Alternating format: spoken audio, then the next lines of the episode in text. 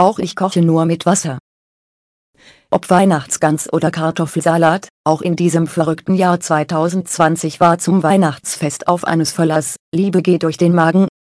Also, auch wenn in diesem Jahr das oberste Gebot hieß Abstand von den Lieben halten, so blieb doch eine feste Konstante zum Fest der prall gefüllte Kühlschrank. Doch wie auch in den Jahren zuvor flogen aus dem Kühlschrank keine gebratenen Enten, die Leckereien wollten vor der festlichen Völlerei erst noch zubereitet werden. Lange schon möchte ich über das Thema Kochen schreiben. Schließlich habe ich für ein gutes Essen einiges übrig. Doch was soll ich darüber nur schreiben? Außer, dass bei mir das Auge nicht mitkocht, unterscheidet sich das Kochen bei mir, so meine ich jedenfalls, nicht wesentlich von dem was so manch Sehender am Herd tut. Aber warum sollte es auch? Mein Grundrezept ich nehme für eine warme Mahlzeit gerne Eden aus dem Internet. Klar, kennst du schon, dafür habe ich den Screenreader auf dem PC oder Smartphone, der mir alles vorliest. Manchmal halte ich mich dann an ein einziges Rezept, ich mixe Rezepte oder wandle sie etwas ab und dann geht's los. Ich sollte vielleicht vorausschicken, ich koche, ich backe nicht, denn meine abgespeckte Variante zu kochen verträgt sich vermutlich mit Kuchen und Co. nicht so gut. Nein, ich will nicht sagen, dass ich an Butter oder Sahne spare, wenn das Gericht es verlangt. Aber ich spare eindeutig an Hilfsmitteln.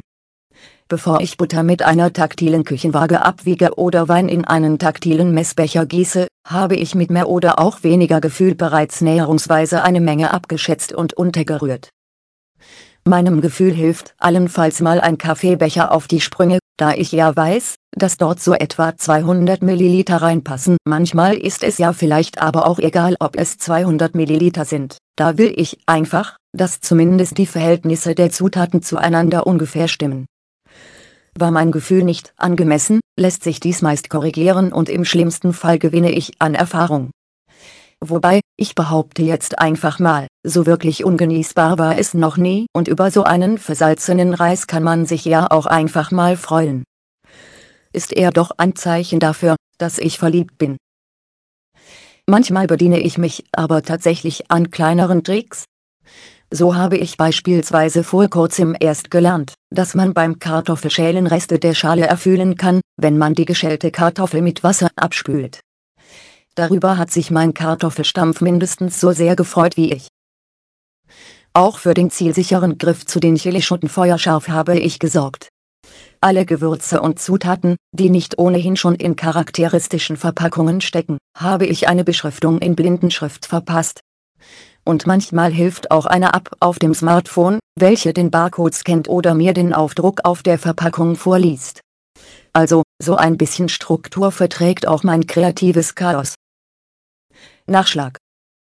Jetzt muss man aber auch ganz ehrlich noch hinzufügen, dass diese abgespeckte Variante des Kochens eindeutig etwas mit mir als Typ zu tun hat, also unabhängig davon ob ich sehen kann oder nicht.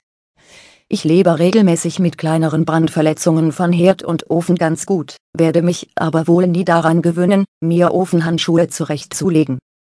Genauer, daran zu denken mir diese zurechtzulegen, dies dann auch tatsächlich zu tun und mir dann auch noch überzustreifen, bevor ich einfach nur mal kurz die Auflaufform aus dem Backofen hole. Und trotz allem bin ich immer wieder begeistert, wenn ich mir die Kataloge von Hilfsmittelfirmen anschaue, was es da alles an praktischen Helfern gibt. Nur warum sollten sie meine Schränke füllen, wenn ich sie doch nicht benutze?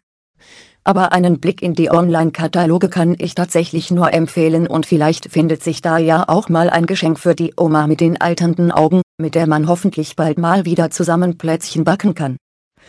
In diesem Sinne wünsche ich viel Spaß beim Kochen, eine ordentliche Portion Gesundheit für den Jahreswechsel und jede Menge Gelegenheiten im neuen Jahr wieder gemeinsam mit den Lieben zu schlemmen. PS Wer Tipps für die oben angesprochenen Hilfsmittelkataloge möchte, kann mich gerne kontaktieren.